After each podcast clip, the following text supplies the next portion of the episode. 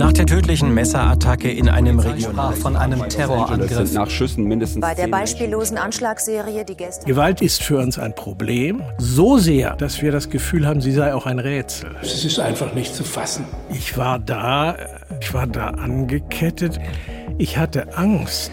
Die Bilder haben uns erschüttert. Und wenn ich darüber schreibe, dann verstehe ich das als einen kleinen Beitrag zu diesem Prozess der Befriedung der Gesellschaft. Das große Ganze. Der gesellschaftskritische Podcast von MDR Aktuell. Hallo zu dieser neuen Folge des MDR Aktuell Podcasts Das große Ganze. Mein Name ist Lydia Jacobi. Willkommen. Wir sind in Hamburg und bei mir ist Jan Philipp Remsmar, Sozialforscher, Literaturwissenschaftler, Gründer des Hamburger Instituts für Sozialforschung. Und Remsmar hat ein großes Lebensthema oder eigentlich mehrere, aber darauf später, Gewalt. Wie kann man erklären, dass Menschen töten, dass sie foltern, dass sie verletzen, so wie wir es tagtäglich und auch ganz aktuell in den Nachrichten lesen? Der Ukraine-Krieg mit all seinen Brutalitäten natürlich vorn an. Jüngst zwei Schusswaffenmassaker in den USA oder nun gerade eben die Messerattacke im Zug in Schleswig-Holstein. Und immer wieder die Frage, warum? Wie passt das zusammen mit der Idee von Zivilisation, die Gewalt immer weiter einhegen soll? Jan-Philipp Remsmar hat selbst Gewalt erfahren. 1996 wurde er als Erbe eines Zigarettenfabrikanten entführt, für 33 Tage in einen Keller gesperrt und erst für ein Lösegeld wieder freigelassen. Über diese Erfahrung hat er sein Buch im Keller verfasst. Danach folgten und auch davor unzählige weitere Veröffentlichungen über Gewalt, aber auch über die Literatur im Allgemeinen und Christoph Martin Wieland zum Beispiel im Besonderen. Im November ist Remsmar nun 70 Jahre alt geworden, hat Glückwünsche und Ehrerweisungen vom Bundespräsidenten bis hin zum Philosophen Jürgen Habermas erfahren. Und umso mehr freue ich mich jetzt, mit ihm sprechen zu können. Jan-Philipp Remsmar, guten Tag, hallo. Guten Tag, Frau Jacobi. Herr Remsmar, Ihr 70. Geburtstag ist noch nicht lange her, im November 2022. Da ist Ihnen gerade eine zweibändige Festschrift gewidmet worden, unter anderem mit Beiträgen von Jürgen Habermas und vom Bundeskanzler, von Olaf Scholz. So viel Ehrerbietung, da könnte man sich vielleicht entspannt zurücklegen. Das ist nicht ganz Ihr Stil, oder? Das ist keine Stilfrage. Man muss ja was machen mit seinem Leben, solange man es lebt. Und Sie haben zwar dieses etwas irritierende Datum 70 Jahre äh, erwähnt, es lässt sich ja nun nicht drum herum reden, aber da ist ja noch was zu tun und man will sich da doch nicht im Leben langweilen. Also, und wenn man ein Leben damit verbracht hat, zu lesen und zu schreiben, dann wird man das, bis man tot umfällt, einfach weitermachen. Worüber Sie viel gelesen, viel geschrieben haben, ist das Thema Gewalt, Nationalsozialismus, die RAF, Folter. Der Bundespräsident äh, schrieb in seinem Glückwunschschreiben zu ihrem Geburtstag, ihre Maxime sei es, immer wieder für das Entsetzliche nach Worten zu suchen. Woher rührt denn das Interesse, gerade das Entsetzliche und das eigentlich Tja. Unaushaltbare immer wieder benennen zu wollen? Tja, das ist so die, das journalistische Herangehen, dass man zunächst einmal mal fragt, warum die Leute tun, was sie tun. Ist eine interessante Frage. Ist das eine interessante Frage? Es ist komisch. Ich finde diese Frage eigentlich überhaupt nicht interessant. Ich würde das Leute nie fragen. Mhm. Aber gut, sie fragen es. Es hat sich in meinem Leben so ergeben. Das wäre jetzt längere Geschichte. In die Geschichte des Hamburger Instituts für Sozialforschung geht es hinein. Das ist kein genuines Interesse, sondern ich habe einfach festgestellt, dass in der Soziologie die Frage der Gewalt unterbelichtet war. Obwohl es ja unser aller Leben prägt, auch dort, wo es das nicht aktuell tut. Es ist Thema. Aber es war nicht Thema der Soziologie, was sich so in den letzten 10, 20 Jahren etwas geändert hat. Und das hat mich interessiert und die Frage, warum das so ist. Äh, also es ist kein Interesse, sich gewissermaßen manisch mit irgendetwas zu beschäftigen, was einen anzieht, weil es irgendwie gruselig ist.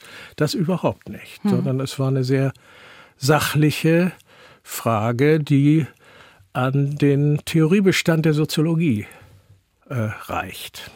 Eine Frage, das muss ich jetzt vorausschicken, die Ihnen Journalisten und Journalistinnen wahrscheinlich auch immer sehr gern stellen, ist dann die nach der Verbindung von biografischem und wissenschaftlichem Interesse. Man kommt ja zumindest im eigenen Kopf in der Vorbereitung gar nicht so richtig drum herum, wenn man mit Ihnen über Gewalt spricht, eine Verknüpfung herzustellen zu den eigenen Erfahrungen, zu der Entführung 1996.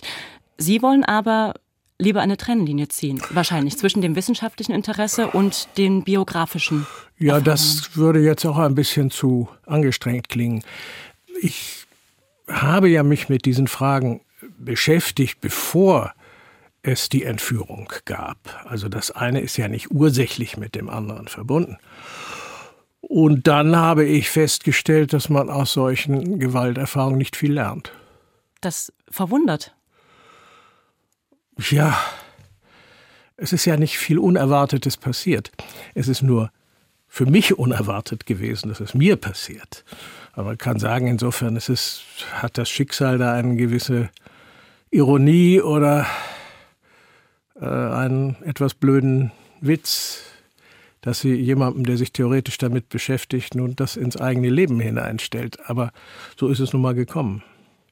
Fließt es an manchen Stellen im Nachhinein vielleicht doch zusammen, was das Erfahren von oder das Nachempfinden von Traumata, von ähm, betroffenen Perspektiven und so weiter angeht?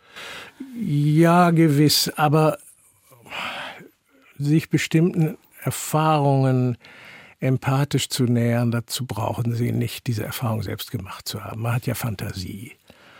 Und äh, wir sind alle Menschen, wir wissen um unsere Verletzlichkeit. Man kann ja doch über sehr vieles sprechen, was man nicht selbst erfahren hat. Mhm. Gerade läuft wieder einmal ein Prozess gegen den ehemaligen Entführer Thomas Drach wegen mutmaßlicher Beteiligung an Raubüberfällen, höchste Sicherheitsvorkehrungen, das Medieninteresse ist enorm. Vermutlich geht das Ganze noch bis ins Frühjahr und interessanterweise führt Drach da ja auch immer wieder Verschwörungstheorien an, bringt immer wieder sie mit da ins Gespräch. Wühlt all das 27 Jahre später etwas auf? Was macht das? Nein, das würde ich nicht sagen. Ich hab ich lese das, wenn ich zufällig darauf stoße. Es gibt ja keine kontinuierliche Berichterstattung über diesen Prozess. Das nicht. Mich interessiert das insofern, als ich als Nebenkläger bei dem Prozess, wo es um meine Entführung ging, doch sehr darauf hingewiesen habe, dass dieses ein sehr gefährlicher Mensch ist, der von Jugend auf nichts anderes in seinem Leben gemacht hat, als Verbrechen zu begehen. Das kann man so sagen. Und in, in, in diesem Verbrechen hat er sich in der Schwere der Verbrechen gesteigert. Nicht von Autodiebstahl über den Banküberfall bis zur Entführung. Und er hat auch äh, immer mal wieder verkündet, die Entführung solle ihm das Geld verschaffen, um groß ins Rauschgiftgeschäft einzusteigen. Also der gehört zu dem Typus von Verbrechern, die, wenn sie frei herumlaufen, nicht aufhören werden und er wird umso ungeduldiger. Er hatte mir schon gesagt, ich bin nun schon so und so alt und noch nicht ans große Geld gekommen. Es wird Zeit und nun ist er wieder in einer Situation, wo er sich Geld durch Verbrechen beschaffen wird. Das heißt, er wird, man wird immer gefährlicher.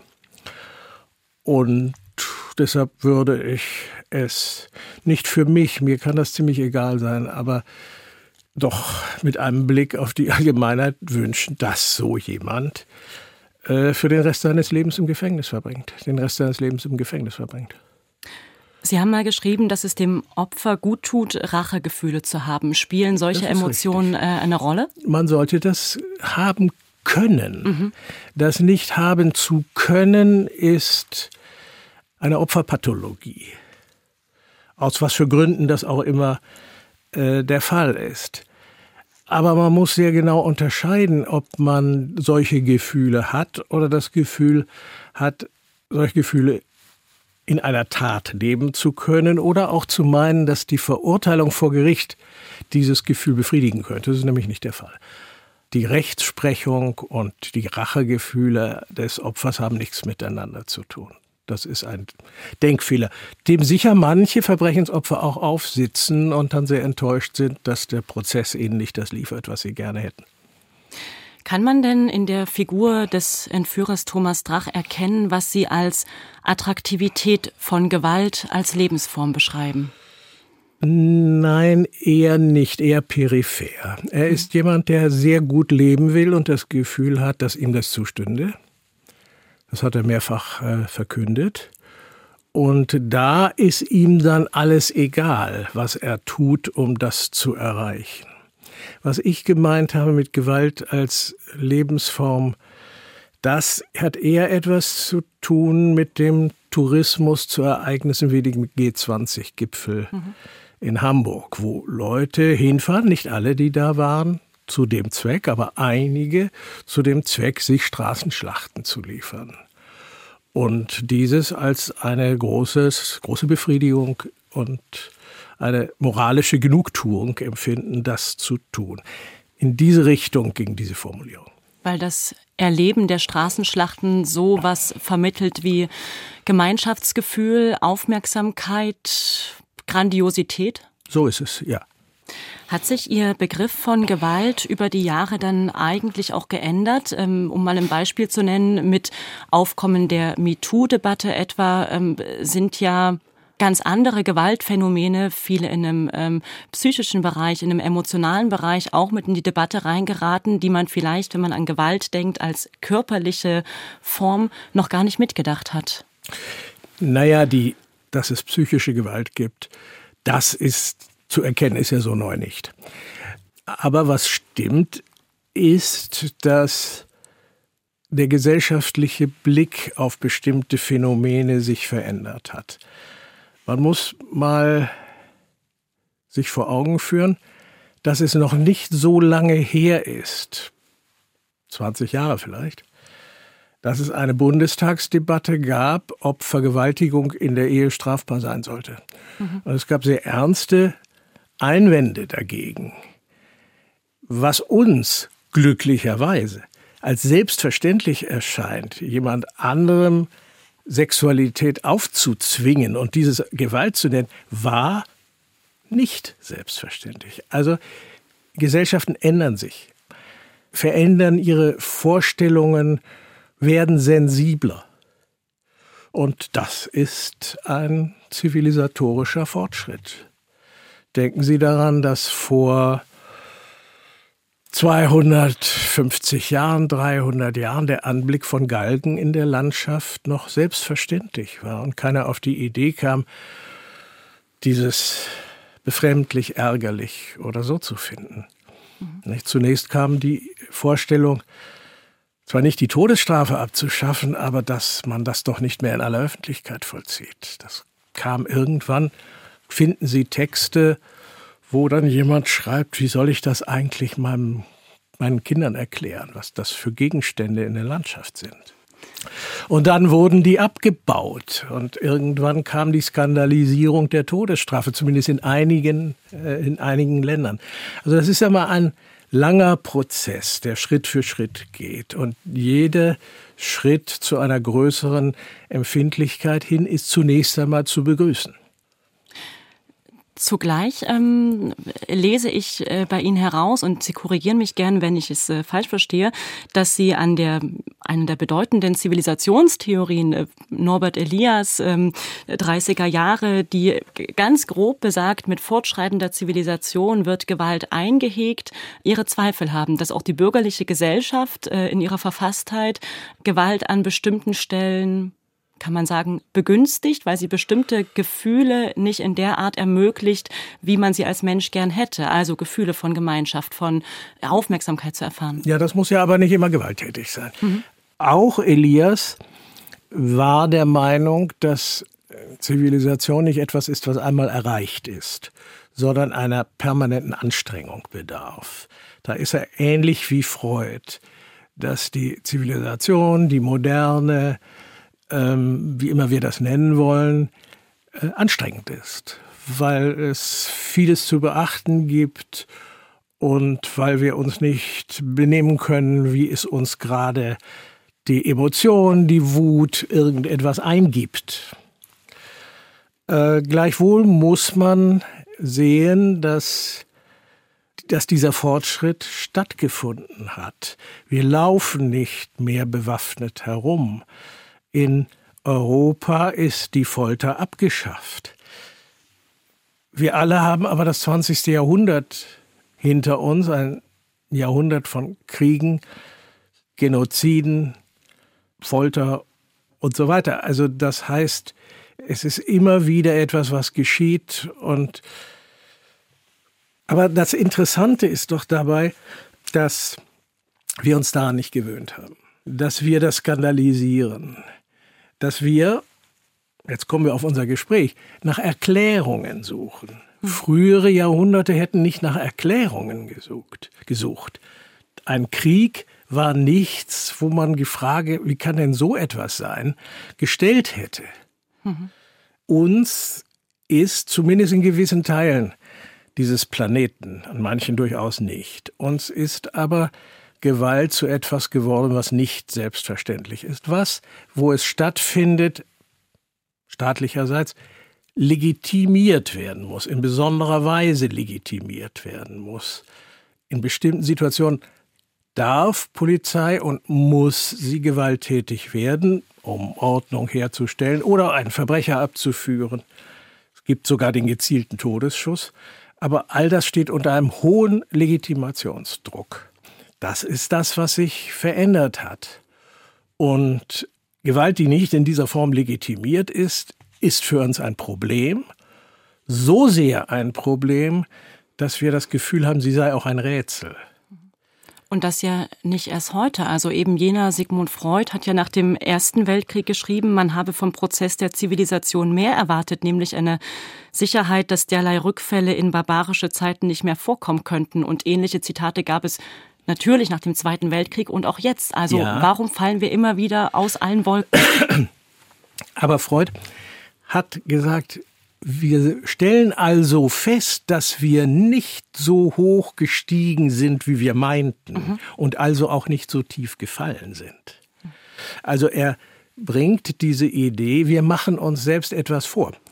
Eine Illusion über unseren Fortschritt prägt uns auch. Das hat er da in diesem Aufsatz ins Spiel gebracht.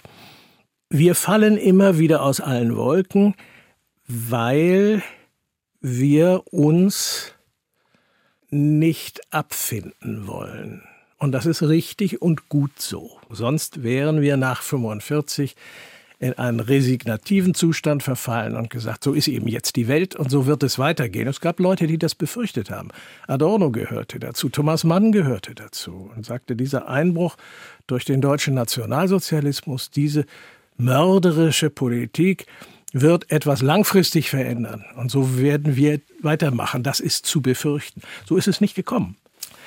Es ist aber nicht ganz leicht.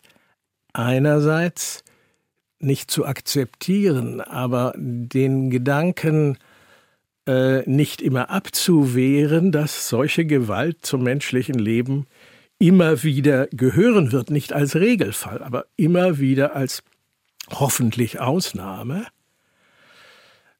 und sich damit nicht abzufinden. Das ist ein nicht ganz einfacher Spagat. Das versuche ich, wenn ich zu dem Thema schreibe, irgendwie stilistisch hinzubekommen. Mhm. Äh, vielleicht ist es das, was äh, der Bundespräsident meinte. Und ein Ausweg aus diesem Problem ist eigentlich immer wieder, wie Sie sagen, aus allen Wolken zu fallen und mit Mutter Kempowski zu sagen, wie ist es nur bloß möglich? Aber es ist schon eigenartig, nicht? Natürlich war die Hoffnung, dass in Europa keine Kriege mehr geführt werden, wenigstens in Europa nicht. Ich habe meinem Sohn irgendwann erzählt, dass es mein Vater noch die Idee gehabt hatte, eine gleichsam natürliche Feindschaft zwischen Frankreich und Deutschland sei der Normalfall. Mein Sohn der äh, jetzt 40 ist, damals sehr jung war, der verstand das überhaupt nicht, wie man so etwas sagen konnte und für möglich halten konnte. Das ist der große Fortschritt. Deshalb hat die EU den Friedensnobelpreis bekommen. Ja, wunderbar. Zu Recht. Aber gleichwohl haben wir im ehemaligen Jugoslawien Kriege gehabt in Europa. Und dieser Krieg in der Ukraine hat sich ja vorbereitet. Der ist ja nicht vor einem Jahr ausgebrochen, sondern es gab ihn ja in den Donbass und so gab es das ja schon als eine Art kriegerischen Schwelbrand vorher.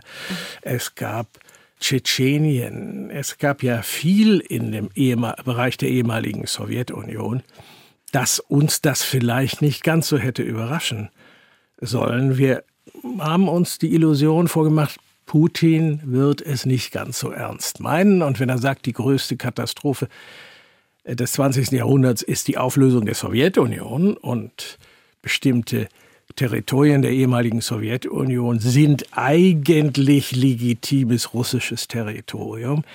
Da haben wir das Gefühl gehabt, das kann einer, der bei Trost ist, nicht ganz ernst meinen. Das ist Rhetorik, die irgendwie innenpolitisch, was weiß ich, für Applaus sorgen soll. Aber das ist doch nichts, woraus dann eine außenpolitische, gar eine militärische Aktion folgt. Aber genau das ist passiert. Mhm. Man stößt dann bei der Lektüre ihrer Bücher auf unter anderem ein Zitat, ein sehr brillantes Zitat, wie ich finde. Wir verrätseln die Katastrophe, um uns unsere Normalität nicht als permanente Irritation zumuten zu müssen. Wie geht denn diese Verrätselung vonstatten? Naja, indem wir eben immer wieder nach Ursachen suchen, die irgendwo im Verborgenen liegen, wo es dann Fachleute gibt, die das dann aufdecken. Wir lieben ja die Figur des Profilers, der äh, bestimmte Verbrechen anhand von so wie, wie, wie Sherlock Holmes. Was liegt herum? Wo sind die Kratzer im Tisch und so? Und Serienmörder interessieren uns, weil die so besonders merkwürdig sind. Mhm. Also uns interessieren, wir verrätseln und wir haben eine Vorliebe für besonders rätselhafte Arten von Gewalt. Das ist noch einmal eine Methode, zu akzeptieren, dass etwas da ist und es gleichzeitig nicht zu akzeptieren, es gleichzeitig abzuwehren. Und dann machen wir ein Rätsel daraus. Im schlimmsten Fall eine Gruselgeschichte. Was heißt im schlimmsten Fall? Das ist ja auch legitim. Aber das kommt, damit kommt man intellektuell nicht weiter. Das, vor dem Fernsehapparat ja, aber intellektuell kommt man damit nicht weiter. Ähm, wir leben in extrem vertrauensseligen äh, Gesellschaften, heißt es dann, was unter anderem damit zu begründen ist, ähm, dass wir wissen, was wir von dem oder der anderen zu erwarten haben, in welcher äh, gesellschaftlichen sozialen Rolle sich eine Person bewegt. Und dann wird genau dieses Vertrauen gebrochen, wenn entsprechende ähm, so äh, Gewalt ja. geschieht. So ist es. Also wir haben uns, Zivilisationsprozess, an eben sehr vieles als Normalität gewöhnt, an das vorherige Jahrhunderte nicht einmal gedacht hätten. Wie gesagt, da war die Bewaffnung, zumindest des Mannes, äh, eine Normalität. Und die Vorstellung, man könnte etwa jemanden zu Hause haben, der einem äh, zu Hause sauber macht und sein Geld nicht in schweren Truhen verschlossen zu haben, ist uns auch eher fremd. Da kann auch immer was schiefgehen. Aber diese, diese Unterstellung von es geht gewaltfrei vor sich, die ist doch wirklich groß. Deshalb der Schock, wenn es mal nicht passiert. Etwa der Schock 33. Jemand wird von einem SA-Mann geschlagen. Er geht zur Polizei, um Anzeige zu erstatten. Ein ganz normaler Vorgang. Und dann wird er auf der Polizei noch einmal zusammengeschlagen. Und auf einmal wird schockartig klar, was sich hier von heute auf morgen geändert hat. Kann man da auch die, ähm, die beiden Wehrmachtsausstellungen einreihen, die Sie ja mitverantwortet haben, neben diversen anderen Personen, äh, Ende der 90er, Anfang der ja. 2000er, die die Verbrechen der Wehrmacht thematisiert haben und sehr, sehr, sehr viel Kritik, um nicht zu sagen Aufregung, äh, geerntet haben. Also ein Beispiel dafür, was passiert, wenn man diese Mythos von Normalität, von äh, gewöhnlichen Familienvätern, von einer sauberen Wehrmacht aufbricht und Gewalt, die verdrängt wurde, benennt. Ja, Ähm, es ist ja so, dass die, was man so Aufarbeitung der Vergangenheit nennt, in Schritten vorgegangen ist. Man hat die Nürnberger Kriegsverbrecherprozesse gehabt. Dann hat man ebenfalls in Nürnberg Prozesse mit anderen Tätern gehabt. Dann gab es die Medizinerprozesse. Es wurde auf einmal die, die Menschenversuche der Medizin in den Blick genommen. Äh, und so ging dann irgendwann ging es um Banken, irgendwann ging es um Unternehmen und Zwangsarbeit. Die Ausstellungen über die Verbrechen der Wehrmacht haben die Schnittstelle zwischen der Normalfamilie und dem Regime deutlich gemacht. Denn jede Familie hatte in irgendeiner Weise war beteiligt an der Wehrmacht. Die meisten Männer waren Soldaten. Viele sind nicht zurückgekommen, sind gefallen und so weiter und so weiter. In manchen äh, Familien war das Sprechen darüber möglich. In den meisten Familien wurde es verschwiegen. Also auch das, was die äh, zurückgekehrten Väter gesehen hatten oder woran sie als Handelnde beteiligt waren. All dieses haben wir in vielen Gesprächen in den Gästebüchern von denen, die die Ausstellung besucht haben, gesehen. Das ist auch ausgewertet worden und das ist einfach ein großer Schritt gewesen in die Beschäftigung mit dem Nationalsozialismus und der Verschränkung von Normalität und Verbrechen. Und Sie haben was aufgebrochen, was offengelegt, was man gerne vergraben würde, nämlich dass Gewalt nichts Pathologisches ist, nicht nur so mit es, ja. Psychopathen zu tun hat. So ist es. Also man konnte eben verschiedene Situationen, die dokumentiert waren und über die dann gesprochen wurde, beurteilen. Das eine ist eben die die Kampfhandlung, in die ein Soldat gestellt ist, wo er schießt, wo er Angst hat, erschossen zu werden und so.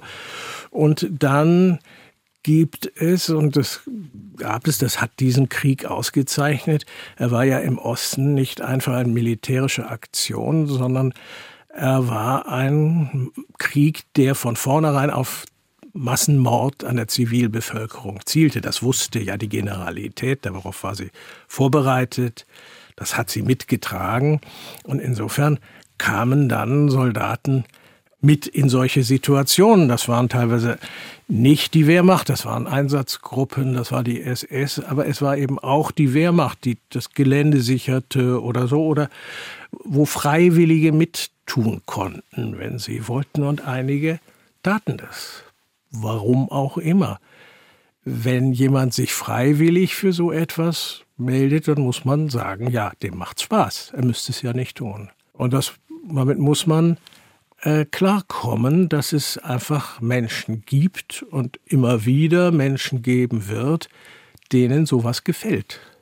Das ist die Ausübung von Macht. Das ist die größtmögliche Form, wie jemand Macht über einen anderen ausüben kann, dass er die Möglichkeit, das Recht hat, dessen Körper zu zerstören und dessen Leben zu zerstören.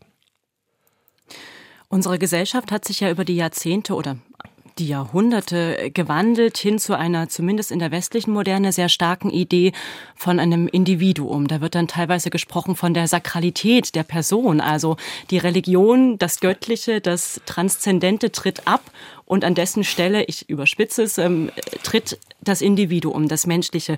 Ähm, macht uns diese Vorstellung letztendlich auch verletzlicher gegenüber Gewalt? Ja, in gewissem Sinne ja. Mit dem Begriff der Sakralität fremdle ich ein mhm. bisschen. Ich möchte weiterhin von Empfindlichkeit sprechen. Es gab einen berühmten Autor, der sich zu den Hexenprozessen geäußert hat, Friedrich von Spee. Und der hat nicht bestritten, dass es vielleicht Hexen gibt. Das wäre auch riskant gewesen, weil das Leugnen der Hexerei ein Indiz, als Indiz galt, dass jemand selber dazugehört. Also da sagt er, das weiß ich nicht, das kann ich nicht tun, aber ich war Beichtvater bei vielen verurteilten Hexen und Hexern. Und ich habe mitbekommen, was denen angetan worden ist. Und ich kann nur sagen, ich würde jedes Verbrechen gestehen, wenn man mir auch nur androhen würde, dass man mir das antut, was man denen angetan hat. Und das lasen nun Leute. Und auf einmal nötigte er, dadurch, dass er sagt, ich könnte es nicht aushalten, den Leser zur Identifikation mit diesen Hexen, von denen man sich vorher nur mit Abscheu abgewandt hatte. Und das ist etwas, was dann zunehmend passiert. Das finden Sie auch in der Philosophie bei Montaigne und das finden Sie dann später in der Literatur. Sie finden es dann bei Beecher Stove mit Onkel Toms Hütte auf einmal eine weiße Leserschaft, die sich mit einem schwarzen Sklaven identifiziert. Warum sich identifiziert? Weil er leidet. Und weil das Leiden plötzlich etwas ist, wo man das Gefühl hat, es könnte auch mir geschehen. Das ist das, was sich so langsam äh, verändert. Wir werden empfindlicher, wobei empfindlicher so eine negativen hat Konnotation meiner, hat. Also Empfindsamer klingt, und, ja. ja, in der Art und Weise, wie ich es gerade verwendet habe, werbe ich dafür, dass äh, die Empfindlichkeit für eine Tugend zu halten. Empfindlichkeit und Wehleidigkeit ist etwas anderes. Mhm. Aber Empfindlichkeit ist etwas, was man sich nie abgewöhnen sollte. Und das macht uns natürlich in dem Sinne äh, verletzlicher als zu einer Gewaltdrohung noch der Schreck kommt des Außergewöhnlichen. Wenn das etwas ist, was den Alltag prägt, Sie sehen Hinrichtungsstätten in den Städten, auf den Straßen ist physische Gewalt an der Tagesordnung, in den Kneipen und so weiter, dann ist das der normale Alltag. Wenn bei uns in der Kneipe eine Schlägerei ist, ist das ein Ereignis, wo wir die Polizei rufen und wo wir nicht sagen, ja, so ist das nun mal. Also natürlich, wir sind angreifbarer. Das bringt das mit sich und das ist nicht schlecht, weil es nämlich zeigt, dass wir uns daran nicht gewöhnt haben und nicht mehr gewöhnt sind und uns nicht gewöhnen wollen. Ich würde gerne mal auf einen anderen Bereich zu sprechen kommen, von dem ich nicht genau weiß, wie sehr Sie sich damit beschäftigen, aber zu dem mich Ihre Meinung interessieren würde. Es geht um den Trend, oder es ist fast gar kein Trend mehr, es ist eigentlich ein Massenphänomen von True Crime Formaten. Also das nochmal abspielen, nochmal hören, nochmal verarbeiten von realen Verbrechen. Ähm, wie viel hat die Faszination davon ähm, mit einer Faszination von Gewalt allgemein zu tun, die gerade in der sehr durchorganisierten, geordneten bürgerlichen Gesellschaft eine Rolle spielt? Ja, ich glaube, dass man das so verstehen muss. Einerseits konfrontieren wir uns mit etwas, Freud sagte, der Effekt des Unheimlichen ist, dass wir plötzlich das Gefühl haben, oh Gott, es ist doch wahr. Und so auch dieses. Aber gleichzeitig, wir sind es nicht. Es ist denen passiert, nicht mir. Also es hat einen doppelter Effekt. Es ist diese Aufregung und es ist die Kalmierung der Aufregung, weil ich es nämlich in sicherer Distanz vor dem Fernsehapparat. So ein bisschen wie eine Achterbahnfahrt, nicht? Ich fahre hoch und dachte, um Gottes Willen, was habe ich jetzt hier gemacht? Und dann kommt der Schreck des Runterstürzen und dann kommt die Erleichterung, dass das eigentlich überhaupt nichts Schlimmes war. Ich glaube, ein ähnlicher seelischer Effekt ist damit. Eine ganz andere Frage ist, wie geschmackvoll das eigentlich alles ist. Was passiert dabei? Ist es eine Banalisierung von Gewalt, die stattfindet? Eine Sensationalisierung? Das kann sein. Das kann sein. Also ich denke, das ist dieser Effekt, sich, sich gruseln zu wollen, den Schrecken erleben zu wollen, aber gleichzeitig zu wissen, es betrifft mich nicht.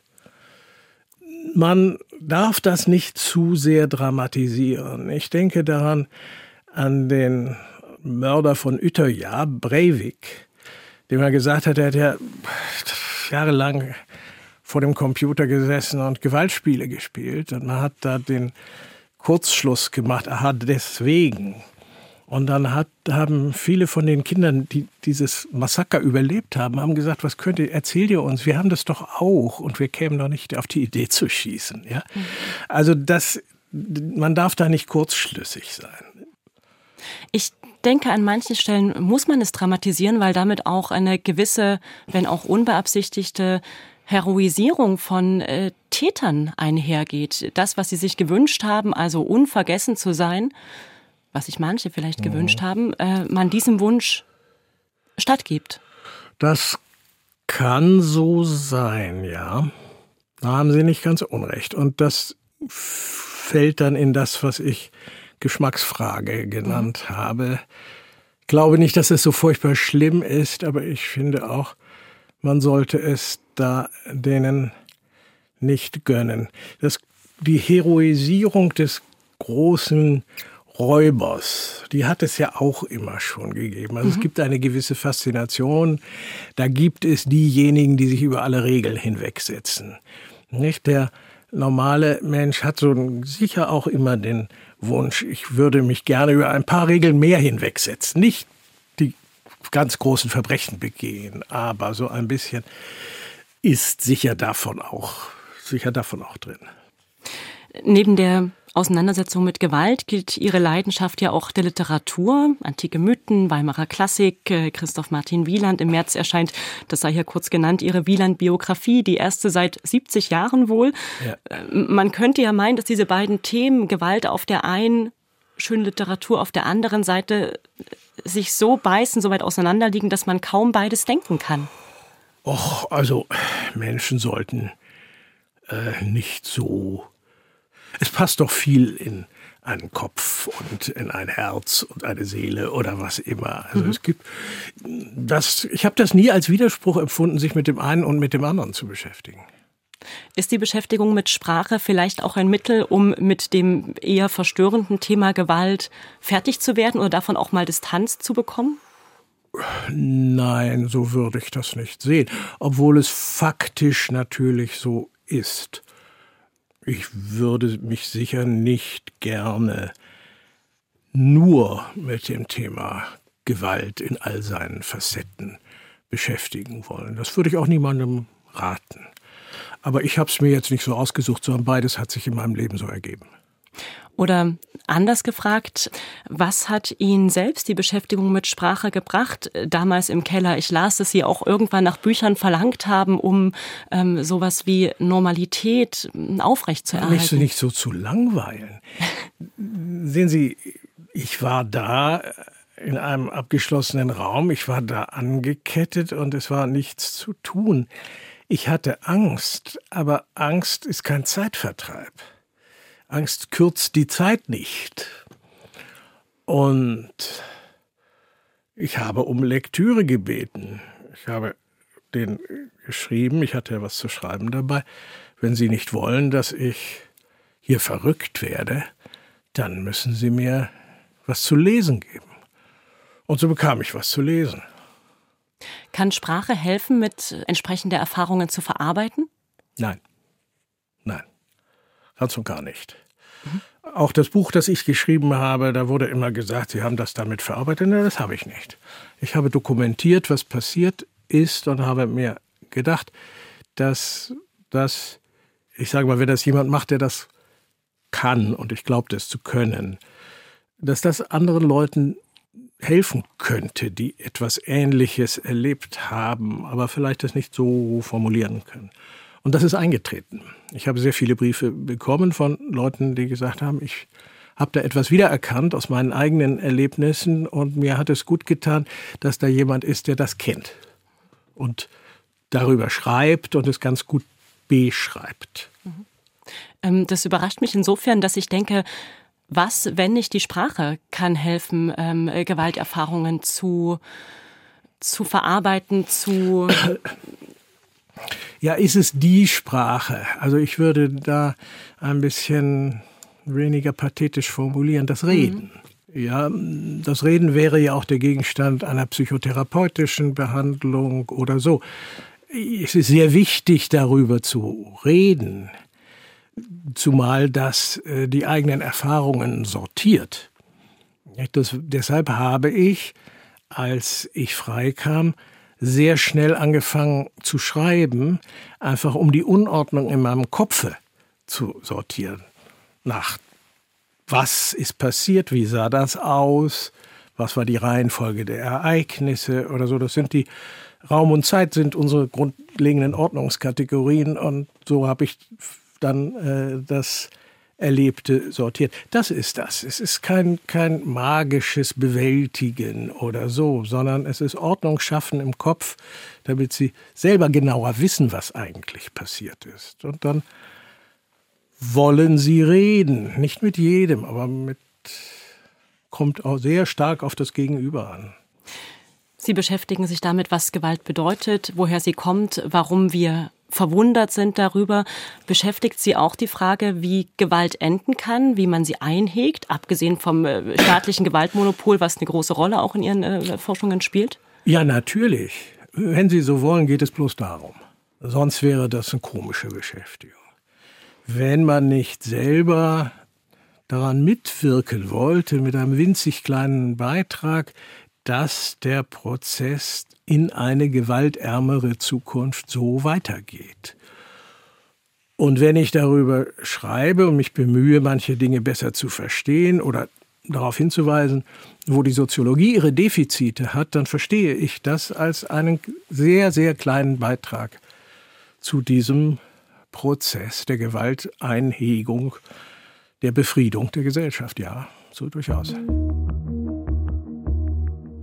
Das sagt der Sozialwissenschaftler und Literaturwissenschaftler Jan Philipp Riemsma. Herr Riemsma, herzlichen Dank für das Gespräch und für Ihre Zeit. Ich danke Ihnen. Das große Ganze. Den gesellschaftskritischen Podcast von MDR Aktuell gibt es zweimal im Monat auf mdraktuell.de, in der ARD Audiothek, bei YouTube und überall, wo es Podcasts gibt.